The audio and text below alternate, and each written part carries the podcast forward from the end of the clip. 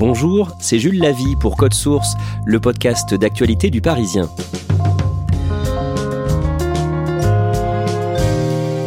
Prêtre au Lila en Seine-Saint-Denis, Marc Fassier a été suspendu au mois de mai par son diocèse et par l'Institut catholique de Paris où il donnait des cours. Le problème, c'est qu'il est tombé amoureux d'une paroissienne, Ingrid, avec qui il vit en couple aujourd'hui. Marc et Ingrid racontent leur histoire dans Code Source au micro de Claudia Prolongeau. Ils l'ont reçu chez eux à Bagnolet.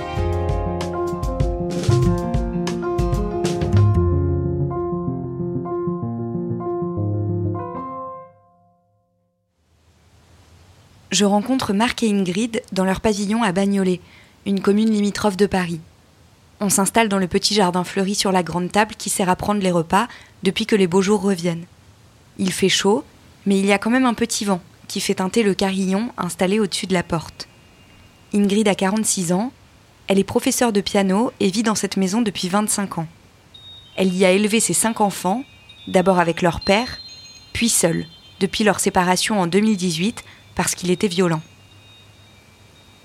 Je suis née dans une euh, famille euh, croyante et très pratiquante, mais pas euh, au sens tradit du, terme. C'est-à-dire que c'était pas la prière tous les soirs, c'était pas non plus le bénicité avant chaque repas. Ça fait partie de mon quotidien. C'est-à-dire que je vais pas me donner un moment dans la journée à dire ah, tiens tous les soirs je fais ma prière ou tous les matins je fais ma prière. C'est quand je vais marcher, c'est quand je vais. Mais effectivement la, foi est très importante euh, pour moi. Moi je suis tombée enceinte très jeune, à 21 ans, et euh, mes parents. Alors j'étais enceinte donc il fallait que je me marie quoi. Et du coup, bah, euh, je me suis mariée à l'église parce que ça fait partie de mes convictions, qui n'étaient pas celles du père de mes enfants c'est vrai que c'était très compliqué dans le sens où j'avais dit oui euh, devant Dieu, quoi. Enfin, j'avais dit oui. Et, du coup, euh, on dit mais pour le meilleur et pour le pire. Euh, sauf qu'effectivement, quand ça, ça devient que du pire, il y a un moment on se pose des questions. Et cela dit, j'ai eu des réflexions quand même de, de maman, de femmes que je connaissais de l'école, où on, me faisait gentiment comprendre qu'il fallait que j'accepte et que je me taise, quoi. Enfin, ah, quand même, hein, tu peux faire un petit effort, hein, alors que je vivais quand même des choses très dures. Quoi. Marc, lui, est prêtre. Il a trois ans de moins, a grandi en Seine-Saint-Denis et a eu l'idée de se tourner vers une vie religieuse à 17 ans. Au début, je voulais être moine. C'était une époque où j'avais une sorte de soif d'absolu. Et puis euh, un jour, un, ami d'ailleurs m'a invité à aller dans un monastère. Euh, et là, j'ai vu la vie de ces moines, cloîtrés dans un, dans un monastère. Euh, prier nuit et jour, euh, tout est orienté vers Dieu. Donc moi, cette, espèce de radicalité, c'est vrai, m'a parlé. Et puis, euh, en fait, il s'était trouvé que lors d'une soirée, d'un groupe de jeunes dans ma paroisse, euh, il y avait un, prêtre qui était, présent. Il m'a parlé de la vocation de prêtre, et j'ai été pris un peu dans cette vocation.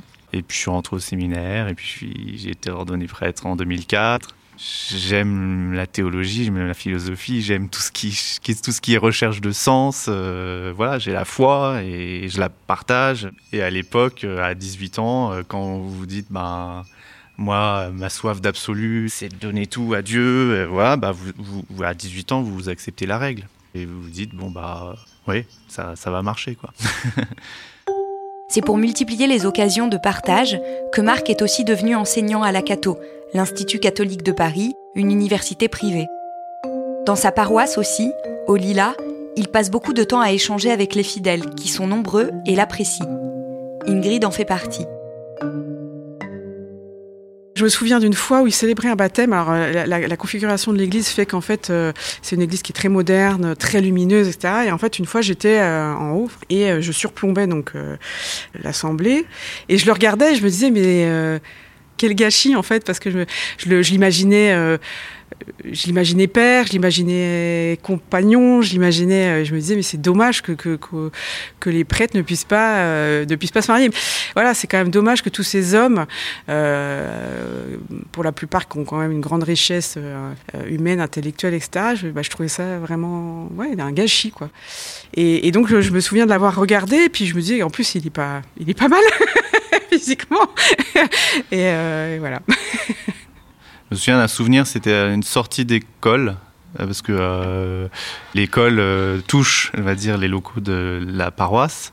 Moi, je revenais d'un footing et puis Ingrid parlait avec une autre maman alors là, quand je quand j'arrive d'un footing en général, je suis un peu regardé comme un extraterrestre, donc euh, je rentre vite chez moi. Et là, Ingrid euh, simplement vient vers moi pour me dire bonjour, et, et là, je sens que je suis pas regardé comme un être bizarre, et, et ça fait du bien. Ingrid est très investie dans la paroisse. Elle est responsable des enfants de cœur, fait l'accueil une fois par semaine et est aussi écoutante pour ceux qui ont besoin de partager leurs souffrances ou leurs craintes avec une oreille attentive. Mais c'est à l'occasion de la préparation du baptême de son cinquième enfant que Ingrid et Marc vont vraiment se rencontrer, en 2017. Début 2018, Ingrid se sépare du père de ses enfants. Dans la paroisse, elle sent que certains sont réprobateurs, mais pas Marc. Ils continuent donc d'échanger régulièrement, sur leurs lectures respectives notamment, et sur l'actualité. Fin 2018, un jour où Ingrid va prendre le thé chez Marc, leur relation bascule. Ce jour-là, je sais pas, on avait dû parler de choses euh, peut-être plus, je sais rien, peut-être plus profondes, je sais pas. Et, au moment de partir, bah, euh, donc en temps normal, on se faisait la bise et puis bah je, l'embrassais sur la bouche. Et bah, je sais pas, j'arrive pas à, expliquer ce qui s'est passé à ce moment-là. Après, je m'en suis voulu terriblement. Ça, j'ai culpabilisé, c'est ça, c'est que j'ai eu peur de casser une amitié que je trouvais euh, très très belle et que j'ai rarement rencontrée dans ma vie avec un homme, bah, je me disais c'est beau parce que parce qu'on arrive à se parler sans qu'il y ait d'ambiguïté, etc. Et puis, bah, Tout de suite, Ingrid m'a envoyé un message en me disant je suis désolé ou voilà, oublions ça. Euh. Et en fait, euh, voilà, moi je, me dis c'est ce qui devait se faire là à ce moment-là. Si certains considèrent dans la religion que le péché c'est euh, une faute contre une règle, une norme, alors oui, ça serait un péché. Mais pour moi, le péché, c'est ne pas respecter l'appel profond de Dieu. Ce à quoi Dieu nous appelle profondément pour notre bonheur. Et donc moi, j'ai toujours été attentif à ça dans ma vie, de me dire, mais quels sont les signes qui me sont envoyés pour, pour entrer sur un chemin de, de bonheur? Marc et Ingrid se voient de plus en plus souvent. Leur relation est de plus en plus intime, mais aussi de plus en plus secrète, avec peut-être parfois quelques ratés. J'ai le souvenir, moi, d'une fois, on était sur le quai du métro. Donc, du coup, bah, forcément, on était très vigilants, on se donnait pas la main. Et le dimanche qui avait suivi, euh, il y avait une paroissienne qui était venue me voir. Ah, euh, je vous ai vu sur le quai du métro, euh, nana. je lui avais dit, ah oui, on est allé voir une expo. Et après, je pense qu'on a été vus sans qu'on sache qu'on était vus. Assez vite, il a été clair que je voulais assumer publiquement ce qu'on vivait. Malheureusement, je trouve que la foi de beaucoup de catholiques euh, est très liée à cette figure du prêtre euh, célibataire. Alors euh, voilà, c'est, l'impression que c'est un quasi-dogme, quoi. Alors c'est une règle disciplinaire qui date du XIIe siècle. Donc l'Église a vécu pendant 12 siècles sans cette règle disciplinaire. Voilà, donc je veux pas choquer les paroissiens, la foi des paroissiens, donc je, veux les faire les choses tranquillement. Et j'ai la chance en plus d'être enseignant à côté à, à l'université, donc donc donc en, 2020, euh, je sais que je vais aller voir l'évêque pour lui dire, eh ben, je veux quitter ma paroisse tout en continuant à être euh, enseignant à l'université. Je lui dis ça, je lui dis voilà, j'ai besoin de réflexion, euh, j'ai besoin de prendre du recul, donc j'aimerais quitter la paroisse. donc il me dit mais tu veux quitter ton ministère? Ben, Je lui dis c'est une réflexion en effet que, que je me pose. Et puis c'est là qu'il me dit j'ai reçu une lettre anonyme te concernant, concernant ta relation avec une certaine Ingrid. Bon, je lui dis bah oui, c'est vrai, c'est pour ça que je veux réfléchir parce que voilà, j'ai rencontré cette femme et il y a une histoire d'amour qui se construit entre nous et donc c'est pour ça que j'aimerais prendre du recul. Donc, alors euh, c'est là qu'il me dit je t'invite à prendre de la distance, euh, entendu avec, avec elle, avec Ingrid, euh, à suivre une thérapie. Et je t'envoie euh, dans une paroisse le week-end. Donc là, je pense qu'il se dit je vais le retenir. J'ai un an pour faire en sorte qu'il change d'avis. Marc est donc envoyé dans une paroisse à l'autre bout du département, et sans surprise, ça n'entache en rien sa relation avec Ingrid. D'autant que peu de temps après, le confinement et la vie stoppée net en 2020 leur permet d'être ensemble tout le temps. Au mois de mai 2020, la journaliste Justine Rodier enregistre pour la boîte de production Louis Média un podcast dans lequel Marc et Ingrid, sous pseudonyme, racontent leur histoire d'amour. Environ un an après son premier rendez-vous avec l'évêque, le 10 mai dernier, Marc en prend donc un autre pour lui confirmer ce qu'il lui avait dit. Il va bien quitter son ministère et ses fonctions de prêtre pour se consacrer à l'enseignement, à Ingrid et à ses enfants. C'est lors de ce rendez-vous que moi j'ai pris qu'il me parle de ce podcast, me disant qu'il était blessé alors que je ne fais aucune référence à l'Église ou à lui. C'est vraiment un, témoignage sur notre itinéraire personnel et que de ce fait, il euh, choisit de me suspendre à divinis, comme on dit dans le droit canonique. Ce qui signifie suspendu de toutes les, fonctions, tâches du ministère de, prêtre. C'est un décret de droit divin.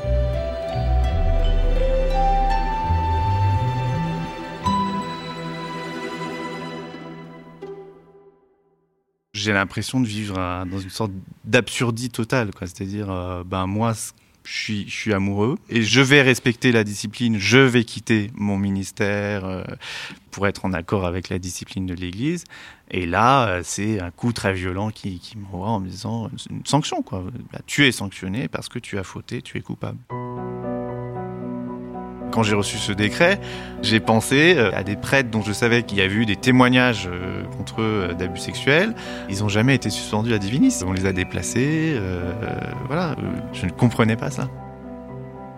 Marc le comprend d'autant moins qu'il est entre-temps rentré en contact avec d'autres prêtres dans la même situation que lui, et qu'ils sont nombreux à être tombés amoureux et à ne pas pouvoir le dire et le vivre librement.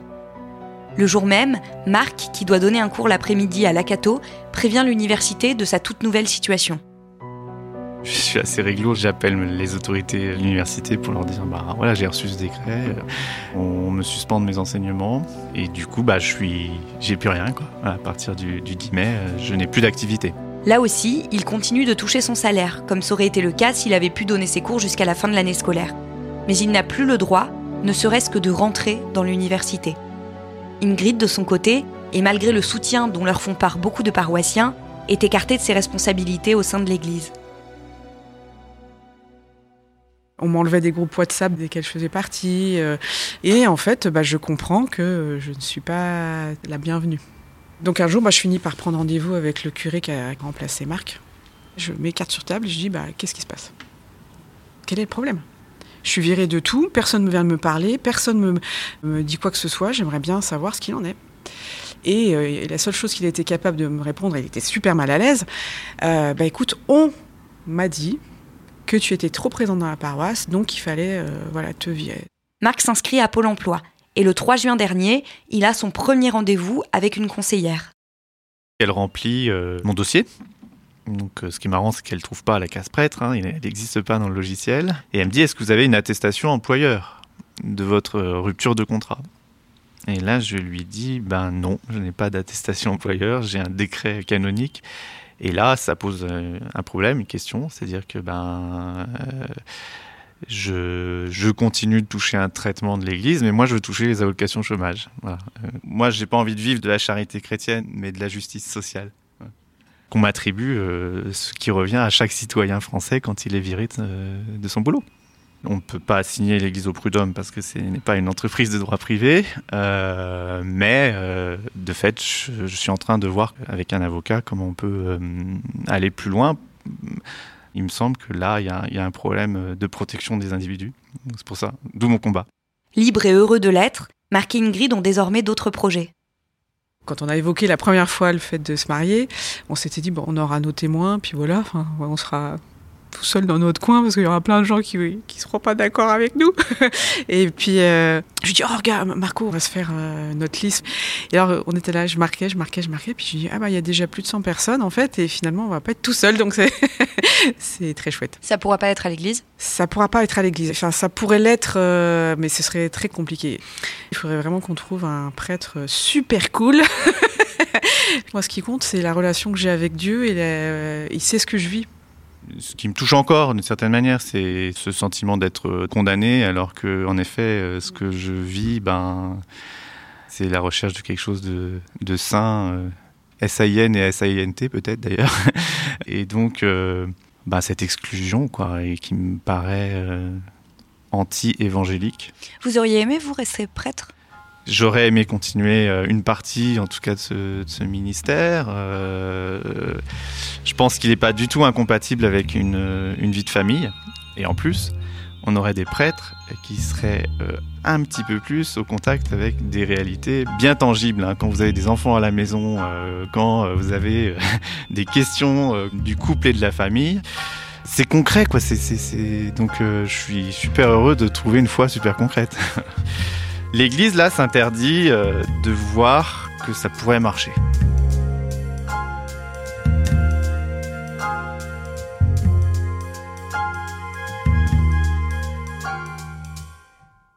Claudia, pourquoi est-ce que Marc et Ingrid tiennent à témoigner?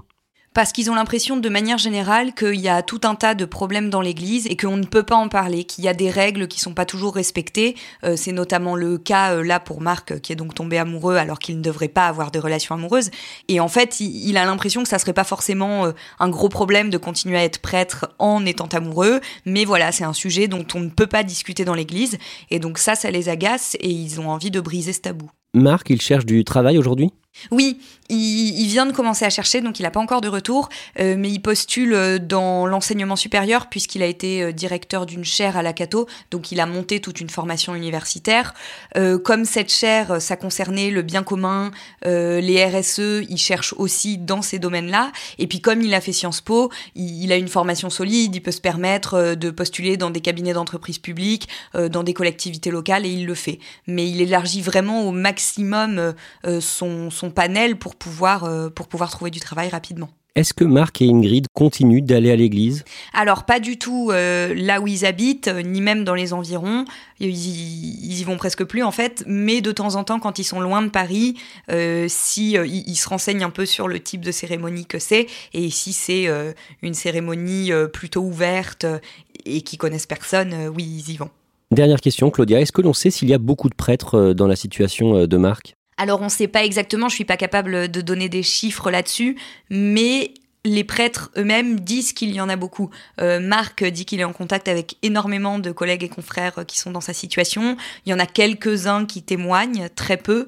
Euh, donc euh, voilà, donc officiellement on ne sait pas du tout, enfin ou plutôt officiellement non. Mais mais ce que me disent Marc et Ingrid, c'est qu'en fait ils sont assez nombreux à avoir des compagnes ou des compagnons.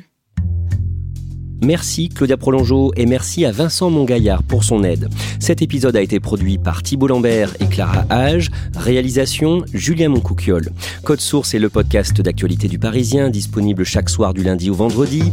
Pour ne rater aucun épisode, abonnez-vous sur n'importe quelle application de podcast comme Podcast Addict. Si vous aimez Code Source, dites-le nous en laissant des petites étoiles ou un commentaire. Vous pouvez aussi nous écrire directement code source at leparisien.fr.